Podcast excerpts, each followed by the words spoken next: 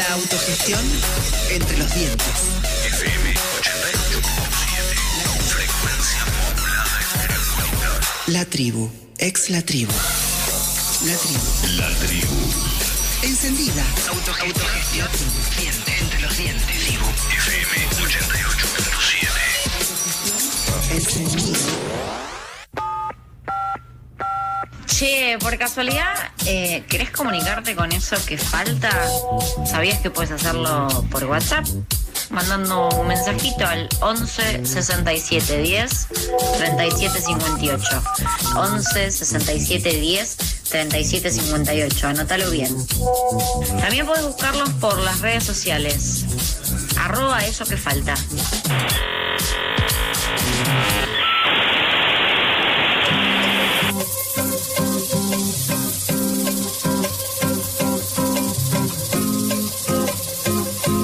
Once 35 en la ciudad de Buenos Aires, estamos en vivo en FM La Tribu. Y mencionábamos recién que, bueno, ya pasó una semana del cierre de listas para lo que serán las elecciones legislativas de este año, mientras la oposición hará uso efectivamente de las primarias abiertas, simultáneas y obligatorias como un espacio para dirimir sus internas, el oficialismo cerró filas, ahí podríamos decir quizás con algunas excepciones provinciales pareciera ser que apuesta a repetir la fórmula del 2019, todos lo más unidos posible, apretadito, apretadito. Vamos a charlar con Juan Pablo Hudson del colectivo editorial de revista Crisis sobre este cierre de listas y también haciendo hincapié en dos conceptos, pensando por un lado el oficialismo y por el otro lado el gran bloque de la oposición. Recordamos sí que revista Crisis está cubriendo el cierre de listas, pero también todas las elecciones que se van dando a lo largo y ancho del territorio argentino en este newsletter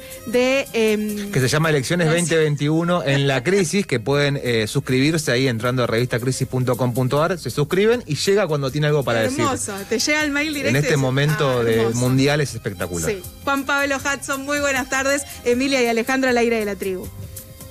Hola Emilia, hola Alejandro, ¿cómo andan? Muy bien. Bueno, la primera pregunta, obviamente después de una semana del cierre de listas, es ¿qué nos, qué nos deja este cierre de listas y qué escenario plantea? ¿No?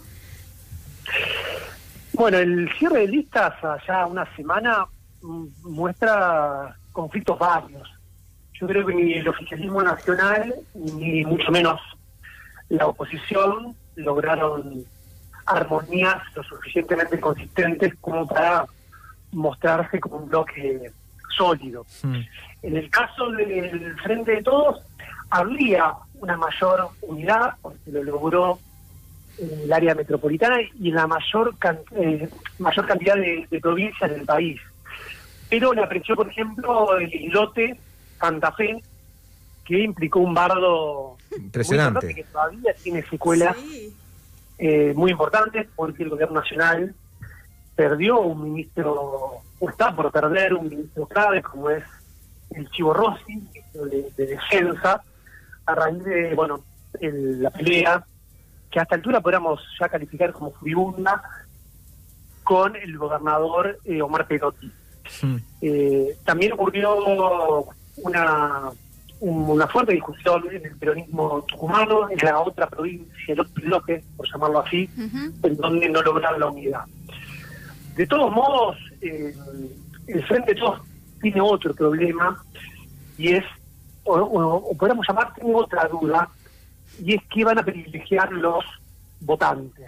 Y, porque en materia económica tiene poco para mostrar Mm. uno podría decir tienen casi nada para, para mostrar desde el oficialismo nacional y el- la provincia de Buenos Aires eh, todo lo ponen en la cuenta del coronavirus de esta pandemia tan furibunda que surgió allá por finales de 2019 y inicio de 2020 pero la pregunta es si los electores no van a eh, acusar o enviar la responsabilidad al gobierno por no haber hecho algo más. Claro. Eh, todos sabemos que la ecuación salarios, precios está eh, siendo muy perjudicial para todos aquellos que recibimos pesos, vivimos de salarios o de stipendios o de changas en pesos. Eh, y por otra parte, ninguno de los candidatos, ni Victoria Tolosa Paz en el caso de la provincia de Buenos Aires, ni Leandro Santoro en la capital federal, son candidatos que tengan un peso propio, que tengan un territorio. Eh, lo que hizo el frente, el frente de Todos es apostar a la marca, a la franquicia. Hmm. Eh, y desde allí, desde esa, desde esa mm, narrativa, de ese frente, poder ganar las elecciones. Eh, eh, muy poca gente creo que conocía a Victoria Tolosa Paz. En el caso de Santoro, sí, porque tiene mayor presencia mediática. Hmm. En realidad el argumento es que los dos saben defender al gobierno en los medios. A mí no sé cómo la resulta a ustedes, me parece muy muy muy pobre como argumento para eh, entronizar como cabeza de lista a, a estos dos candidatos. Sí, Eh, a- sobre todo... Suena poco. Sí, suena poco y bueno, desde que se cerró las listas o también desde que, por lo menos acá en la ciudad de Buenos Aires, desde que eh, Leandro Santoro fue, eh, se sabía que iba a encabezar la lista por la ciudad de Buenos Aires, que también quizás no lo vamos a hacer tan centro eh, porteño esta columna, este espacio, pero bueno, merece quizás un análisis aparte. ¿Qué, ¿A qué apuesta el peronismo o, el, o el Frente de Todos en la ciudad de Buenos Aires cada cuanto, cada dos años cambia de candidato y no hay una construcción territorial eh, de nadie, digamos, sino que va apostando a diferentes personas a ver cómo les va. Y siempre buenas elecciones Salvo son... Marciota que repite. Salvo Marceta que repite, Sí. pero después siempre las buenas elecciones del peronismo en la ciudad de Buenos Aires es sacar 30%, mientras el, oficialismo saca 60, 70, con lo cual ahí también hay- es interesante. Es interesante también eh, Santoro, inmediatamente que se lo, se lo nombra como candidato principal de la lista, lo que hace es salir a combatir, un- a, a ir a buscar un electorado que quizás no es tan afín al peronismo también, porque lo primero que salió a decir públicamente fue eh, la discusión sobre, bueno, este esta em, brutalidad policial del Cha, que, Ah, del que- Chano, que sí. salió enseguida a marcar, bueno, hay que ver si la, no, la policía, no todos los policías son malos, las taser, bueno, quizás se pueden usar, digo. Ahí también hay como un, un acomodamiento de, de Santoro, mediático, porque es cierto, como decía Juan, que se mueve generalmente en una situación más mediática y quizás eso fue lo que eh, priorizó el Frente de Todos a la hora de salir a, a disputar, en principio, la ciudad de Buenos Aires. Evidentemente, en la ciudad de Buenos Aires, eh, el peronismo hace tiempo que no hace pie, eh, se sabe derrotado. Hmm. Parece que esa es la sensación, que se sabe Sí. derrotado, y en el mejor de los casos lo que trata es de reducir eh, el daño, eh, tratar de elevar un poco el piso de, de votantes, a ver si puede colar algún diputado o diputada más, o el, el milagro de meter un senador o una senadora más, pero se sabe derrotado y parece actuar en consecuencia. Eh, no hay ni construcciones de largo plazo, Chalamios, que había sido el último candidato a un cargo ejecutivo, no aparece su fuerza ni siquiera en las listas. Hmm. Entonces, eh, lo que se prevé es que el oficialismo local, acá en la federal, va a arrasar nuevamente. Sí. De Para no mí- mediar nada, nada extraño. Lo Ahí, mismo le ocurre sí, en. Córdoba, lo mismo le ocurre en Mendoza. Eh, no así en Santa Fe, donde después de muchos años logró ganar la provincia con, con Omar Perotti, sí, en el caso de Rosario, la ciudad, es una ciudad por supuesto muy importante y también siempre se sabe derrotado. Eh, y en la provincia de Buenos Aires es, es, un, es un enigma, es, habrá que ver si pesa el, el voto más económico o si se eh, reconoce bueno el, buen plan de, de vacunación, Sí. de vacunación que ha llevado a cabo el gobierno de Ax- Axel Kicillof. Si vos hablás en off, como hemos hecho la revista, con miembros del Frente de Todos y de Juntos, la, la nueva nomenclatura... Me gusta que ya no hay cambio. No hay cambio no hay cambio. Exacto.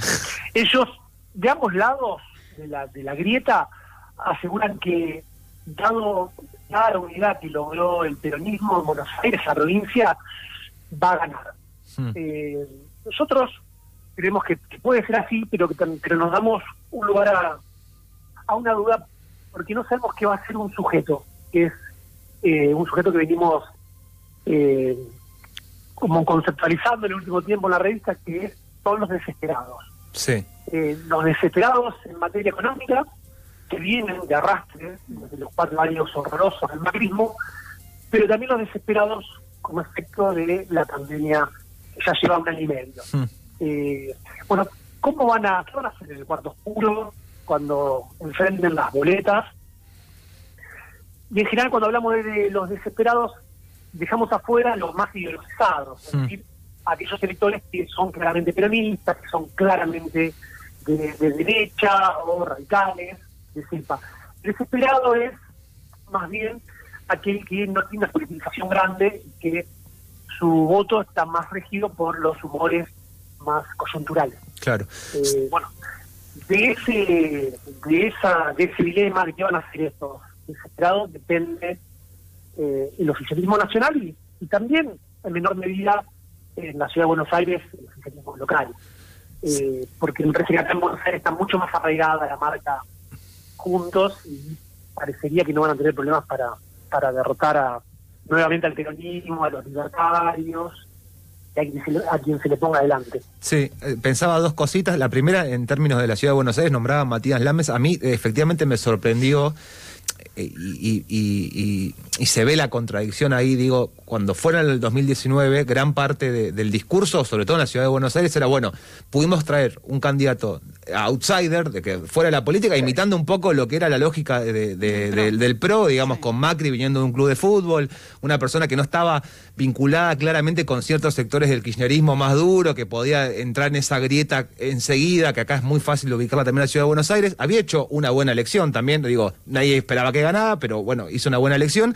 Y inmediatamente, con su puesto en el Ministerio de Deportes, y también con que se corrió directamente de la política eh, de la ciudad, aparece ahora eh, Santoro como otro posible candidato. Ahí hay algo raro que justo decía Juan, de, bueno, de, de descontinuar, digamos, es- eso, esas trayectorias. Y después, eh, con respecto a la provincia de Buenos Aires, también pensaba, digo, bueno, en esta eh, di- di- di- disyuntiva entre economía y salud, digo, que el kirchnerismo está explicando mucho la economía de lo que va a ser en función de la salud inmediata de lo que va a suceder ahora. Entonces, va a prosperar la economía en función de que mejoremos la- el contexto, vacunados. el contexto de pandemia. Y ahí Goliar efer- eh, eh, emerge, digamos, como, bueno, si todo sucede como están diciendo que va a suceder, que estos meses próximos van a ser de buenas noticias en términos de pandemia, digamos, más allá de que ocurra con la variante Delta, pero avanza el plan de vacunación, se van a ir liberando ciertas actividades, bueno, es una carta, digamos, que sintetiza un poco esa política, con lo cual se puede eh, unir, digamos, la buena noticia con esa gestión de la pandemia.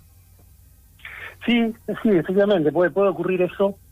Eh, y se suma a que lograron a nivel superestructural mantener la unidad en un frente muy variopinto, Sí. eh, sin que haya enojos, por lo menos en on, como, como decimos en el periodismo, pero bueno, se mantuvo eh, el albertismo, si es que eso existe, pero hubo candidatos como Tolosa Paz misma, que son del riñón de Alberto Fernández, muy cercanos cercanas. Después, eh, por supuesto, Cristina con Arámpora hegemonizando la mayor parte de la lista. Eh, pero se suma ahí el racismo en un lugar eh, respetable, y una Mm. cantidad respetable de candidatos. Entonces, eh, bueno, quizás la, la unión entre esta eh, eh, unificación del, del- o, o- o el mantenimiento de la unidad, así, así está dicho, eh, el frente de todos más un cierto repunte de la economía y de alguna tranquilidad mayor en el plano sanitario van a que ganen las elecciones. Eh, la provincia tiene la mayor can- cantidad de electores, allí apuesta Claro. el oficialismo a, a consolidarse porque sabe que teniendo la provincia de Buenos Aires, después sumando algunas provincias más, eh, puede ganar el 2023, porque para eso falta mucho. Sí, Pero si quieren pasamos a... Sí. Claro, sí. exactamente. Es muy divertido también. No les creo nada igual, no creo nada de que efectivamente se estén agarrando a piñas, no les creo. Bueno, eso es, este, esto es un interrogante. Eh, nosotros publicamos una nota de Gabriel Gomaro una semana. El especialista en el PRO, podríamos decir. Exacto. Y él lo que nombra es que, o lo que analiza es que, sobre todo el PRO, como miembro de este frente junto al radicalismo, viene viviendo un proceso traumático. Mm. Eh, uno es, incluso a todo el frente, que es la primera derrota que Claro. tuvo en 2019 y es la primera elección después de esa derrota. Hasta ahora venía siendo una fórmula muy ganadora Sí. había ganado en 2019 la provincia de Buenos Aires, ganó el país, en 2010, perdón, en 2015 En 2017 tuvo una muy buena elección de medio término, incluso derrotando a la propia Cristina Fernández de Kirchner Sí. en la provincia de Buenos Aires. Eh, y después, bueno, se comió un, un golpe en la frente, una pera muy fuerte en 2019 y ahora está viviendo tiempos turbulentos. Y en buena medida, lo está viviendo de esta manera porque ha perdido su centro. ¿Y ¿Cuál era su centro? Su centro era Mauricio Macri Claro. Eh, era la figura que sintetizaba la política del PRO. El PRO entonces era monolítico y era quien ordenaba a el Frente Cambiemos, después Juntos por el Cambio y ahora, ya no en Juntos. Es decir, bajaba cómo había que hacer campaña, quiénes eran los, los principales candidatos, cuál era la, la línea de comunicación, la estética. La derrota de 2019 le costó a Macri tener que correrse, a pesar de, de su voluntad, de ese centro, y entonces ahora el PRO está viviendo un momento más desorganizado, por momentos caóticos, donde Horacio Larreta, Vidal, Bullrich intentan, digamos, tomar eh, el control, el- ocupar el centro de la escena, pero no lo logran todavía. Mm. Mientras tanto, entonces, otras fuerzas como el se animan. Claro. Antes no, antes no se animaban, eran, subordinaban, y ahora, bueno, dan un paso al frente y muestran los dientes, como que en la provincia de Buenos Aires, con, con Manes, que ya a esta altura, una semana, ha tenido eh, cruces con Santilli, con Bullrich, eh, y otros referentes, con el propio Larreta, eh, es decir, los referentes. eh, Juan Pablo, ¿vos del PRO, crees que Manes podría ser una buena elección? ¿Crees que efectivamente puede arrastrar muchos votos? Mira, eh, también las consultas que hemos hecho nos dicen que por ahora tiene una buena intención de voto Ah, mira. y que puede pelearle a, a Santilli porque Santilli no terminaría de levantar vuelo. Esto recién empieza, digamos. Claro. Falta. Eh, es, es muy reciente todavía. Eh, recordemos que Santilli tiene que terminar de instalarse en la provincia de. Buenos Aires porque ha sido hasta hace siete, ocho días eh, el segundo en Capital Federal, de que está de Horacio Rodríguez Larreta en la gestión. Eh, así que tendrá que caminar la, la provincia, que no es fácil, es una provincia gigantesca y muy eh, disímil entre sí en los territorios. Eh, una cosa es el conurbano, eh, ciertas, ciertos anillos del conurbano, y otra cosa es el interior provincial Claro. eh, no sé, Salamino, San Nicolás, Mendoza, muy diferente a lo que es Moreno, Avellaneda eh, o Florencio Varela. Eh, el radicalismo se tiene confianza. Esto es lo que, que digo, lo que, lo que analiza Romaro. Ujú. Se paró de manos cuando antes agachaba la cabeza y aceptaba lo que ese centro político que encarnaba Mauricio Macri le daba. Es un buen momento Eh, para pararse de manos también. Y sí. Sí, claro. Sí, sí. Si yo, fuese Bueno, radi- si yo fuese radical, diría parémonos de manos en este momento. Y aparte a 20 años del 2001, está bien. ¿Cuándo si no? Sí, sería una, la verdad que sería una, una vuelta de tuerca de historia, bueno, lamentable para aquellos que eh, repudiamos lo que hizo el radicalismo de aquel gobierno y también en general estos últimos, estos- en estas últimas décadas, pero para el partido sería un renacimiento como la de Fénix. Claro. Eh, Lo- lo la que- tiene que ver con, con- con el peronismo, pero ya ocupar un lugar central en la interna juntos sería un paso muy grande.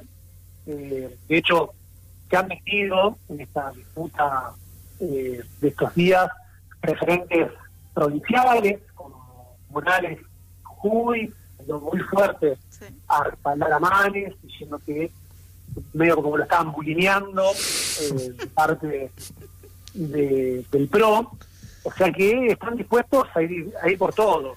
Recordemos que el radicalismo tiene en todos lados eh, algún tipo de comité, Claro. o sea que Sí, tiene para territorialmente. controlar, es muy extensivo Claro. el, el radicalismo. No, pienso también que, digo, más allá del, del resultado de la PASO y, y de la posterior elección legislativa, digo, más que nunca eh, en la oposición también está puesto el ojo en el 2023, porque digo, si ves a Larreta acompañando a Santil en la provincia de Buenos Aires, acompañándolo físicamente también, digo, no solo, es una obviedad lo que estoy diciendo, pero no solo se está midiendo Santilli ahí, y tampoco no solo se está midiendo Manes, lo hablamos la primera entrega, digo, de las, de las elecciones en Jujuy, digo, no solo se están midiendo esos candidatos, sino que sobre todo en la oposición, cuando está eh, Macri corrido de la escena central, es bueno, ¿quién disputa ese lugar? A mí me llama mucho la atención también que no les cuesta mucho eh, con esto que decía eh, Juan de, bueno, es una novedad, digamos, plantarse desde la oposición después de una derrota electoral muy dura.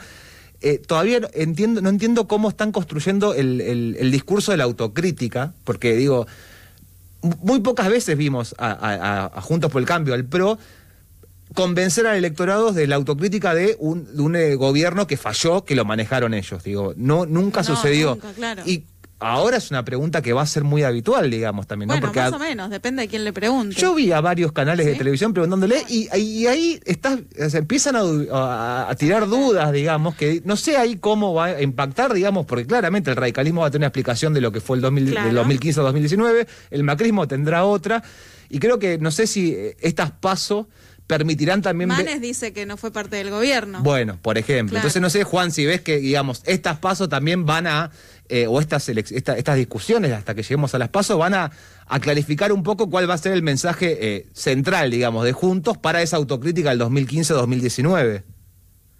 Sí, sí, exactamente, porque está en juego acá la, la interna con, con el radicalismo.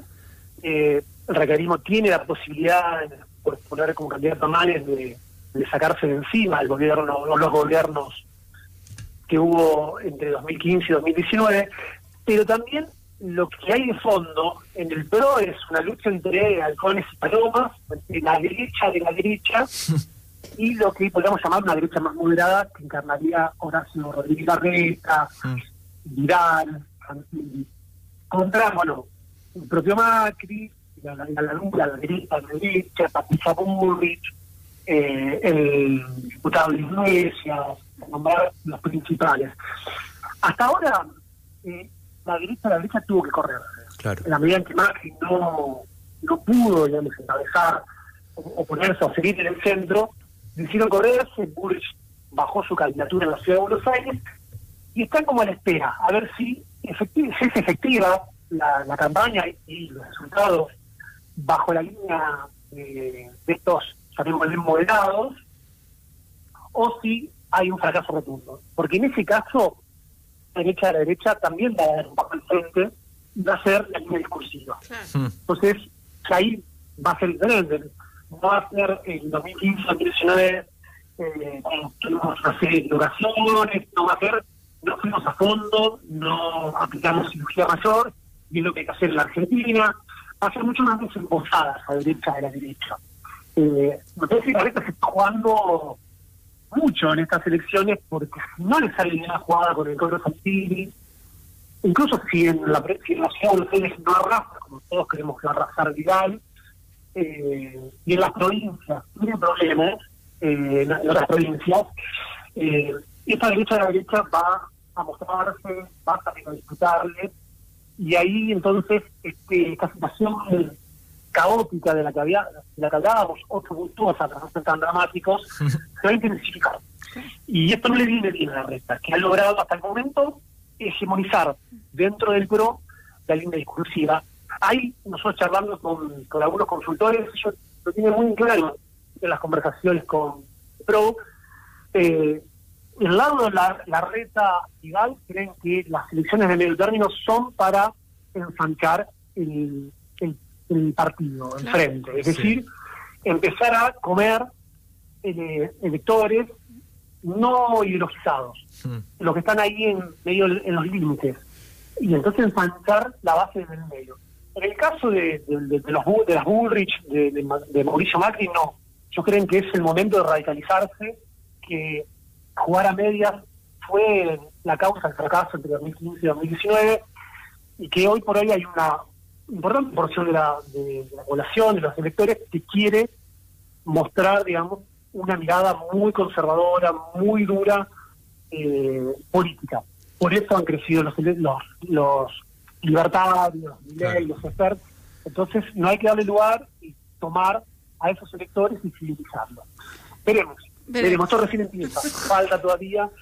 eh, vamos a ver hasta dónde llega el enfrentamiento con el, con el radicalismo, veremos cuán eficaz es el larretismo saliendo de la ciudad de Buenos Aires, teniendo que vérselas a nivel nacional Claro. y sobre todo en la provincia de Buenos Aires, y allí vamos a tener algunas claves para pensar 2023. Pero falta mucho para, para, para las elecciones y mucho más para 2023. Exacto, por lo pronto, Juan Pablo, este domingo empiezan las, las em, la campaña en medios de comunicación, así que estaremos ahí como atragantados de publicidad, esperando a ver qué dicen esos spots. ¿eh? Queremos, queremos saber qué dicen. Y nosotros, Juan Pablo, si te parece, nos volvemos a encontrar en, En la próxima la- entrega del boletín. Exacto, cuando aparezca Dale. el boletín, aparece Juan Nuestra Pablo. próxima cita. Acá estaremos. Juan, te mandamos un abrazo grande y muchas gracias por la comunicación. Abrazo grande.